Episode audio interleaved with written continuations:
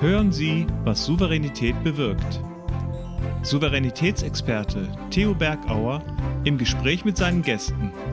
Unternehmer, erfolgreiche Sportler, Persönlichkeiten der Gesellschaft. In diesem Podcast gehen Sie zusammen mit Ihnen auf eine Tour, von der Sie souverän wiederkommen werden. Einfach bergisch gut.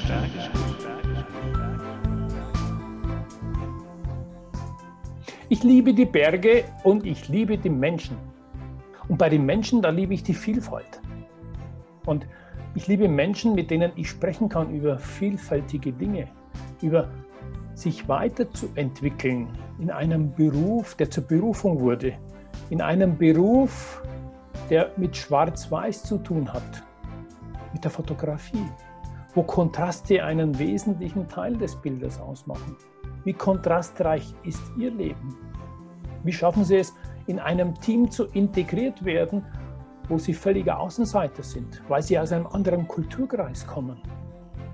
Wie können Sie entdecken, wenn Sie Zugang zu Menschen haben, auch was zurückzuergeben, um auch ein Lächeln zu erhalten? Viele Fragen und tolle Antworten. Wir werden sie bekommen. Freuen Sie sich auf unseren nächsten Gesprächspartner. Herzlich willkommen, lieber Joachim Bergauer. Ja, sehr beeindruckend, dieser Einspieler. Eine Welt, die von manchen von uns sehr, sehr weit weg ist. Aber du hast sie real erlebt und schön, dass wir heute real uns wiedersehen. Leider natürlich noch auf der Distanz, virtuell. Äh, ich freue mich, dass wir beide jetzt mal Zeit haben zu plaudern. Herzlich willkommen, lieber Joachim. Hm, vielen Dank, Theo. Freut mich, dass ich auch hier sein kann. Ja, das ist schon schön. Und äh, uns verbindet ja der Nachname und der hat uns auch zusammengeführt. Wenn man so googelt und dann die Bergauer sucht auf dieser Welt, dann wurde ich ganz neugierig und entdeckte dich eben in Salzburg. Und so sind wir zueinander gekommen. Aber ich glaube, über Adam und Eva und dann streist schon auseinander, sind wir nämlich weiter nicht verwandt. Das stimmt, wir sind weiter nicht verwandt. Äh, obwohl es war am Anfang gar nicht so sicher, weil mein Vater war doch etwas umtriebig und ich habe immer die Befürchtung gehabt, oder zumindest Befürchtung kann man jetzt nicht so sagen. Vermutung vielleicht. Vermutung, ja, dass irgendwer anklingelt und sagt dann zu mir, hallo, ich bin der verschollene Halbbruder. Ja. Also mit dem habe ich immer gerechnet. das hätte ich, das hätte ich ja mal machen können, die Nummer. Ja, ja genau, Wahnsinn. Ja. Hätte die gleich umarmt und hätte ein Zimmer angeboten. Genau. Das machst du aber jetzt auch. Das habe ich anders auch geschafft bei dir. Ja. Ja, eine spannende Zeit und auch ich, dein, dein, dein Lebenswandel ist ja auch sehr, sehr beeindruckend. Du kommst ja vom Journalismus, du warst freier äh, Journalist, hast sehr viele Bilder in der Welt geschossen, um die dann weiter zu vermarkten und ich der freien Kunst auch hingegeben. Und am, ganz am Anfang war ja auch Kurzfilmproduktion. Vielleicht nimmst du unsere Zuschauer und Zuhörer mal mit, so einen kurzen Querabstrich durch dein Leben.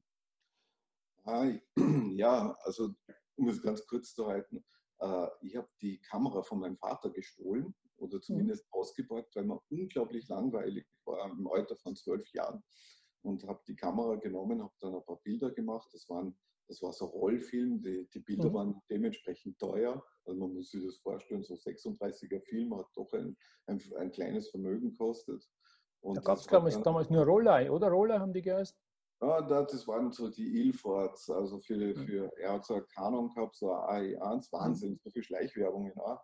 Aber, ja, aber er hat so eine AI1 gehabt und da drinnen waren noch neun Bilder.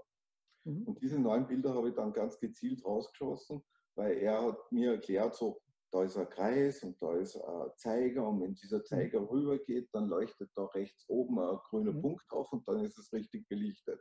Okay. Gut, mehr habe ich nicht gewusst. Und das habe ich gemacht. Ja. Und äh, habe jedenfalls sorgsam die Kamera wieder zurückgelegt, damit er ja nicht merkt, dass irgendwer da was gemacht hat und habe mhm. die Hoffnung gehabt, dass er sagt, ah, den habe ich ausgeschossen, den gebe ich jetzt ja. im Fotolabor.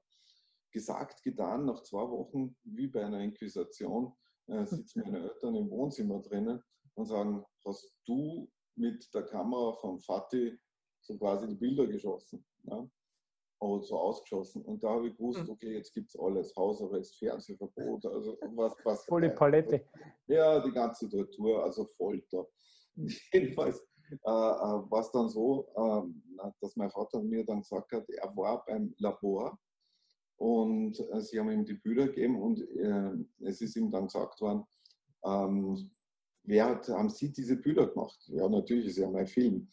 Und äh, wir hätten gern zwei, drei für, die, für unsere Auslage und geben ihnen so quasi ein Honorar so zehn Rollfilme. Ne? Ja. So zehn HP5 Plus Dinger. Ja, und, und, und wie er mir das erzählt hat, war ich dann sichtlich beruhigt. Also das war dann sowas wie, oh, es wird nicht ganz so schlimm. Jedenfalls habe ich dann so von den Eltern den Auftrag gekriegt, und sie haben auch drei Filme gegeben, dass ich weiterhin fotografieren sollte. Ja, und das war dann, du sollst weiter fotografieren, das hat man schon mhm. übertaugt. Also das war dann schon wieder so etwas, das kommt ja nicht von mir, das wird ja dann gewünscht. Ja. Und äh, das hat sich eigentlich durch mein Leben so wirklich dann durchzogen. Mhm. Also ich habe es nie wirklich lang in Institutionen ausgehalten, mhm. wie zum Beispiel, also begonnen hat das Ganze in der Kronenzeitung, das ist sowas, das Pendant ist die Bildzeitung davon und äh, war dann zwei Jahre Sportfotograf im Alter von 20 Jahren. Mhm. Und habe relativ schnell das Handwerk gelernt. Das war natürlich auch eine längere Geschichte, wie das äh, zustande gekommen ist, aber sie haben mich dann als Einzelfotograf dann eingesetzt. Also auch bei den größeren UEFA Cup-Geschichten und, mhm. und äh, Fußballspiele. Ja. Und ich, der so unterwegs war, der gesagt hat, äh, Fußball war damals für mich so etwas wie 22 Idioten, die am Ball noch rennen, ähm, hat sich das dann letztendlich gedreht und jetzt ist für mich so etwas geworden wie eine Kunstform, wie Ballett, etwas wie mhm. so Bewegungen, also das ist tänzerisch fast und ja. unglaublich originell, also wenn man sich den Spitzenfußball da anschaut. Also ja, ich, ich glaube, das zeichnet dich ja aus, so kenne ich dich, du, du, du kannst deine Meinung immer ändern, wenn du dich mit den Dingen beschäftigst. So ist es, ja. Das ist, glaube ich, ja, du tauchst dann immer ein und machst dir dann ein anderes Bild. Genau, mhm. also man lebt dann darin. Mhm. Und äh, es war dann so, dass ich nach zwei Jahren die Krone natürlich verlassen habe. Also weil das das, das hat sie dann schon gerieben. Also es mhm. hat sie auch schon mit dem Medium leicht ge, äh, mhm. äh, gerieben. Also ich war jetzt nicht wirklich so, ich habe mich meistens in meinem Umfeld ein bisschen geniert, wenn ich gesagt habe, ich habe bei der Frontzeitung gearbeitet. Ja. Und ähm, bin jedenfalls gegangen und am nächsten Tag hat dann schon die Salzburger Nachrichten angerufen und hat gesagt, wir haben gehört, du bist weg, kannst du nicht zu uns kommen. Dann mhm. habe ich jedenfalls diesen medialen ähm, diese medialen Geschichten dann durchzogen. Und ja. dann bin ich selbstständig geworden mit einer Bildagentur. Das hat auch nur zwei oder drei Jahre gedauert. Ja. Und dann ist es hingegangen eher zu Festspielen, Schauspielhaus okay. und weiter dann hin zur äh, reinen Werbefotografie. Also okay. es hat sich immer weiterentwickelt. Ja. Es war mir nie genug, äh, ein oder zwei Jahren dieses Handwerk, wenn ich das können habe, dann wollte ich aber auch nicht mehr in diesem Level sein. Genau, also immer diesen Level raufsteigen. Level. Mhm. Genau. Und die Bildliebe, die ist immer stärker geworden und immer stärker mhm. geworden. Und wenn man sich dann auseinandersetzt mit Fotografie, welche soziologischen und psychologischen Momente das hat, dann waren mir natürlich verschiedene Dinge, waren mir dann natürlich zu langweilig. Und dann habe ich mich mit den großen Künstlern beschäftigt, was sie ja gemacht haben, also gerade die Noir-Geschichten, also Existenzialismus und so weiter, das sieht man mhm. sehr stark in diesen Bildern auch drinnen. Ja, und dann so, somit hat das dann eigentlich dann angefangen und dann habe ich äh, Unmengen an Preisen gekriegt. Also das ja. hat sich dann so entwickelt, österreichische Staats Staatspreise, auch Staatspreise ja, habe ich gesehen. Gell? Genau, ja, und ja. dann auch in Tokio, dann war in Asien Fotograf des Jahres und, und so weiter. Also wow. und europäischer Fotograf, also es hat sich dann so ganz entwick gut entwickelt. Und hm. mit jedem Auftrag, also mit jedem Award, ist weniger käme von Österreich. Das war mhm. ja spannend. Also ich habe da wirklich keine Jobs mehr gekriegt ja, äh, äh, von der österreichischen Seite. Aber sehr stark. Vielleicht ist der Honorar, vielleicht ist der Honorar zu hoch geworden. Ich glaube, ich bin neu zu billig, also von dem abgesehen. also, da, man, man, sagt das, okay, man hat einen gewissen Wert oder einen Marktwert. Ja? Und diesen Marktwert, also der, der, ja, den passt man sich an. Deswegen lachen manchmal die Deutschen darüber, was die österreichischen Fotografen verlangen. Mhm. Aber es war dann so, ich habe mich eher den deutschen Preisen dann angepasst. Ja, und das hat dann eigentlich auch ganz gut funktioniert. Habe dann für italienische Magazine, deutsche Magazine, mhm. Französisch. vielleicht war das auch die Neugier. Dann gearbeitet, ja. Vielleicht war es die Neugier auch mal raus aus Österreich und mal andere Länder, andere Kulturen. Und gerade diese Umfelder, diese, ja, jedes Land hat ja eine andere Kultur zu erleben. Ich glaube, da hat dich die Neugier auch getrieben. Das, das war der nächste Step. Nach der mhm. Werbefotografie habe ich alles hingeschmissen, habe dann gesagt, mhm. ich will nicht mehr. Also das, das, äh, äh, also die, äh, du hast so viele Werbekampagnen gemacht, so viele mhm. Plakate, da hat man dann im Endeffekt, also dieses, äh, das war dann schon recht gut besetzt, aber ich wollte dann nicht mehr bei dieser, diese, diese Form der, der Werbefotografie, mit der bin ich äh, in dieser Zeit nicht glücklich geworden, habe alles mhm. hingehaut und bin nach Afrika gegangen. Mhm. Also war die Identifikation damit verloren gegangen. Und ich glaube, das geht vielen Zuschauern oder Zuhörern ja genauso, dass sie sich mit ihrer Aufgabe, mit dem, was mit dem sie sich beschäftigen, nicht mehr identifizieren können. Und ich bewundere deinen Mut, dann alles hinzuwerfen. Was hat dich denn so mutig gemacht? Welchen Tipp gibst du denn den Zuschauern? Ja, mutig gemacht hat es mich eigentlich, eigentlich darin, äh, ähm, du musst dir vorstellen, man lebt nur einmal. Äh, mhm. Und in diesem einen Leben hinterlässt du Spuren. Und ja. diese Spuren, äh, die habe ich teilweise schon mit meinen Kindern, die habe ich, mhm. die habe ich eigentlich schon ziemlich stark gesetzt. Direkt, ja. ja. Und äh, es war aber trotzdem, wir leben ja in der europäischen Blase. Mhm. Der, der, Deutsche schimpft über die Deutschen oder über die deutsche Regierung und der Österreicher schimpft über die österreichische Regierung und die Belgier über die belgische. Mhm. Und so mhm. geht es äh, jeweils, weil es die Leute betrifft, in ihren Blasen drinnen. Ja. Aber letztendlich ist die Welt so groß. Und die Welt hat natürlich dementsprechend viele Sachen oder es gibt da Sachen, die unglaublich ungerecht sind. Mhm. Das ist dann schon eine Aufgabe, das aufzuzeigen. Also das, das Pendant zur Werbefotografie ja. geht hin zu, eher zur Reportage. Aber mhm. du kennst ja mein Buch Leben im Leberdorf. Ja. Da habe ich das dann so in dieser Art fotografiert, wie ich es eh fotografiere und habe mhm. die Menschen letztendlich dann aber schöner präsentiert oder zumindest mhm. attraktiver und, und, und so, wie sie letztendlich ja sind. Weil, mhm. weil wenn ich jetzt fotografiere in Österreich, dann, dann wird vom Auftraggeber gefordert, ich muss das so attraktiv gestalten, wie es nur irgendwie geht. Und das mache ich dann auch. Und dann habe ich diesen Vorsatz habe ich dann natürlich in Afrika dann auch gehabt. Und gesagt, mhm. ich möchte diese Menschen so fotografieren, wie ich sie sehe. Ja? Mhm. Und wie ich es natürlich empfinde. Und, und, das hat viel natürlich auch mit Empathie zu tun. Mhm. Und es hat viel mit Integration zu tun, weil mhm. Afrika ist ja nicht Indien. Weil in mhm. Indien da freuen sie sich die Leute, wenn es fotografiert wird. In Afrika ist das eher so, eher weniger. Also da kann es sein, dass der Stein noch geschmissen wird. Mhm. Aber da ist dein Sport dir wieder zugute gekommen und ich habe ja gesehen, dass du dann dort äh, einfach mit Fußball gespielt hast. Äh, ja, aber, erst, aber, Du warst, glaube ich, die ersten zwei Jahre dort und hast dein Foto gar nicht ausgepackt. Du warst so der weiße Mann, der, der sich ja. mit ihnen beschäftigt hat. Ja, genau, der Tubab, der sich damit beschäftigt hat. Das ist richtig. Es ist, äh, mit äh, Spielen oder spielerisch äh, kommt mhm. sind natürlich den Menschen näher. Dann kommt mhm. natürlich der, der Aspekt dazu, äh, sehr mit der Sprache, mit der Kultur auseinanderzusetzen. Weil sonst ist man irgendwann einmal ein Störfaktor oder ein Tourist.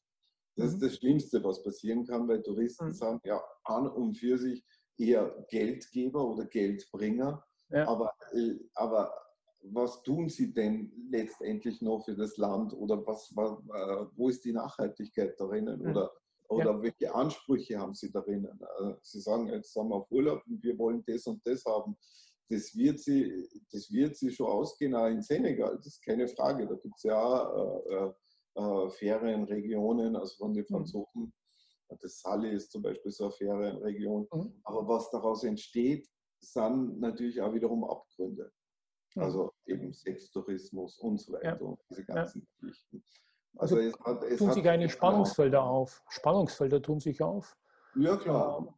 Ja. Und ich meine, diese Spannungsfelder, wir machen ja auch den Bezug immer zur Wirtschaft, tun sich auch, wenn du in ein Team reinkommst und einen ganz anderen äh, Hintergrund hast. Und ich glaube, da können wir einige Dinge ableiten, die du so erlebt hast, in ein wildfremdes Team integriert zu werden. Äh, eins war ja schon, mit ihnen zu spielen, sich zu beschäftigen.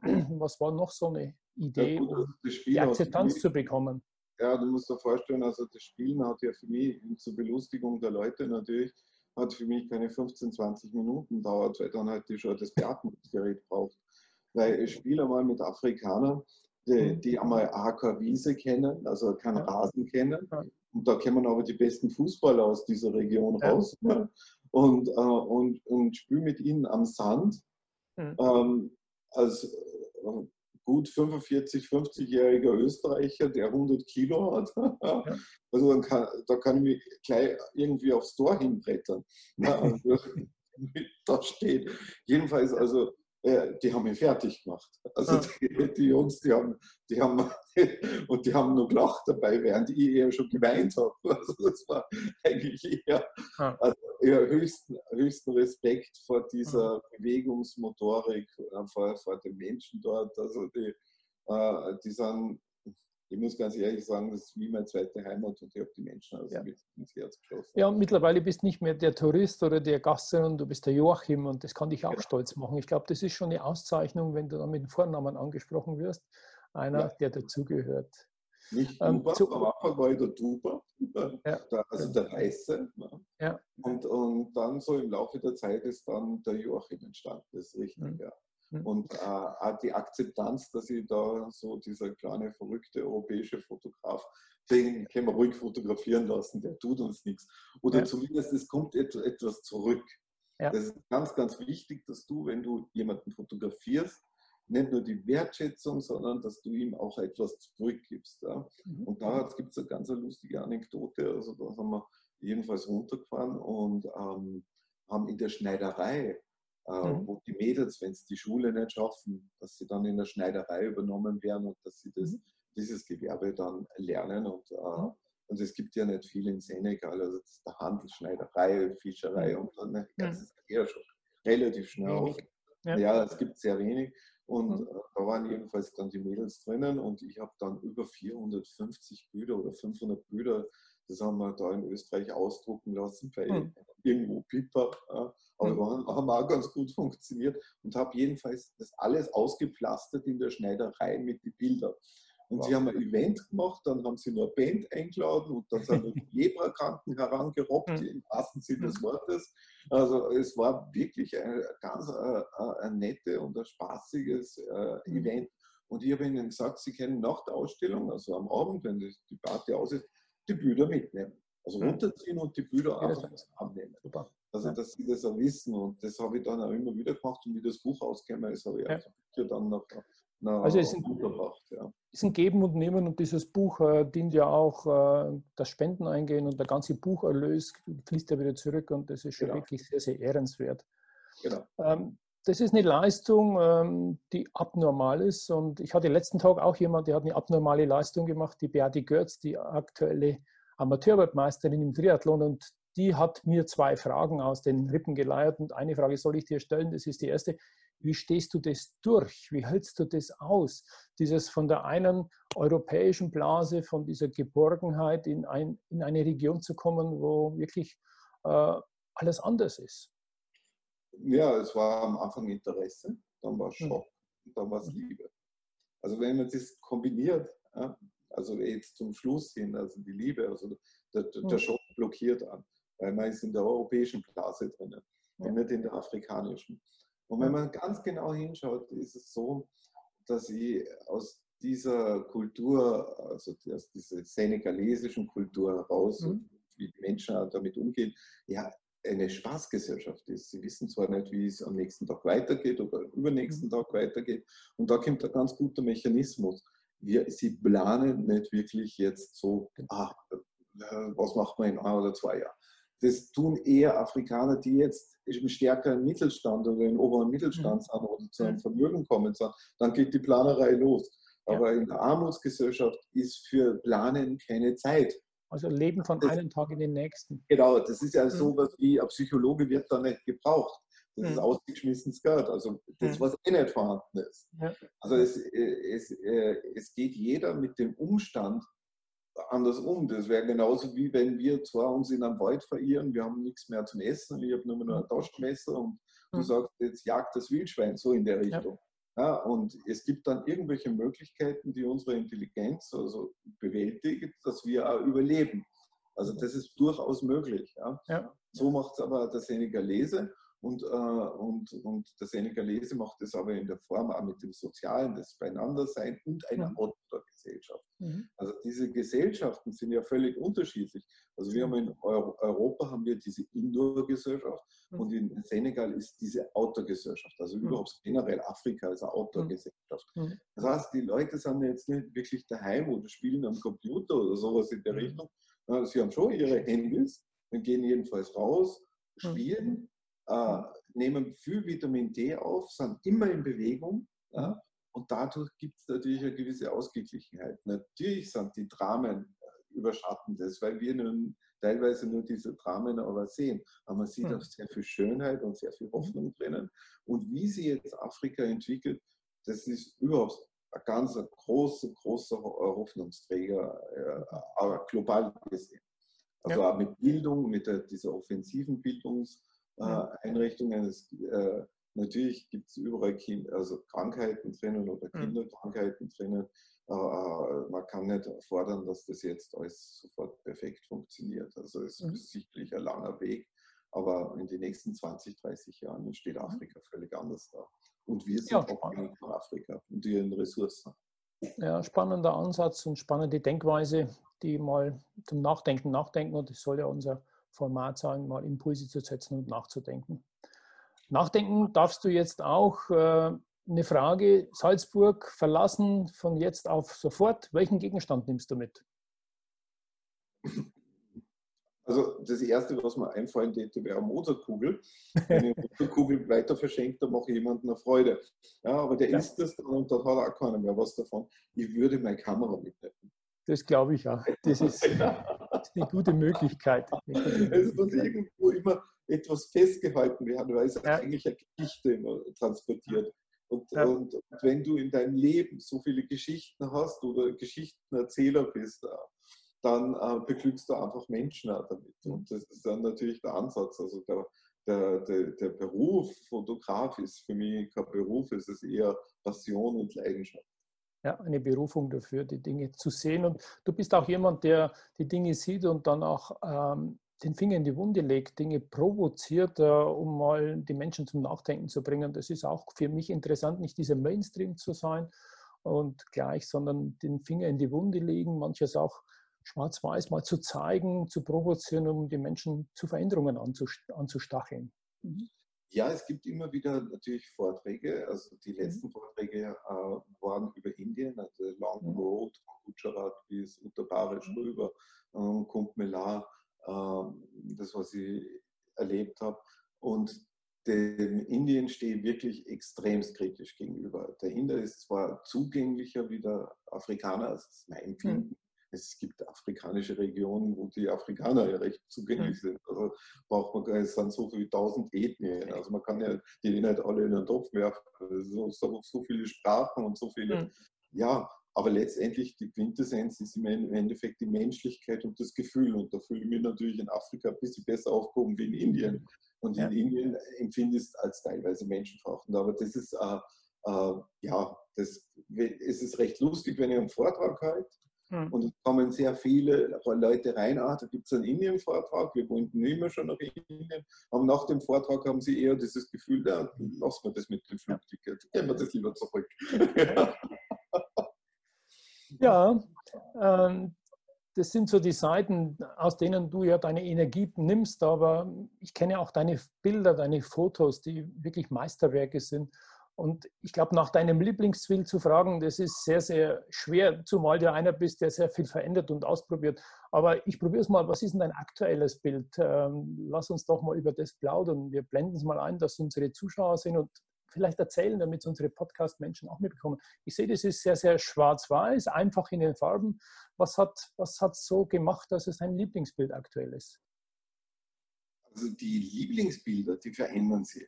Die mhm. verändern sich von Woche zu Woche, äh, weil du als Fotograf ja nicht stehen bleibst. Du mhm. versuchst immer dich zu verändern. Dann kommt natürlich dieser Bad Künstler dazu, der mhm. teilweise immer in einem gewissen Selbstzweifel drinnen ist. Ist es gut genug? Und mhm. jetzt bin ich eher auf die, diesem Punkt, wo ich Bilder extrem gern habe und liebe, die weit, weit weg sind vom Mainstream. Also ich sehe das in den Communities. Wenn ich in den Communities ein Bild reinstelle und, das Community, äh, und der, äh, dieses Bild hat eigentlich äh, die Merkmale, Lippen, Glanz, Augen etc. Alles richtig im Schnitt, die Farben dementsprechend. Also man kann das ja in der Farbpsychologie, weiß man ganz genau aus, wo, wo die Menschen letztendlich reagieren. Ähm, bin ich jetzt eher in der Richtung drinnen, dass ich eher diesen Existenzialismus eher mehr, mehr herausarbeite, mehr eben diese teilweise auch Emotionslosigkeiten auch teilweise ja drinnen sind. Mhm. Und wenn ich diese Bilder jetzt dann so präsentiere, dann merke ich so richtig, wie es runtergeht. Also ich okay.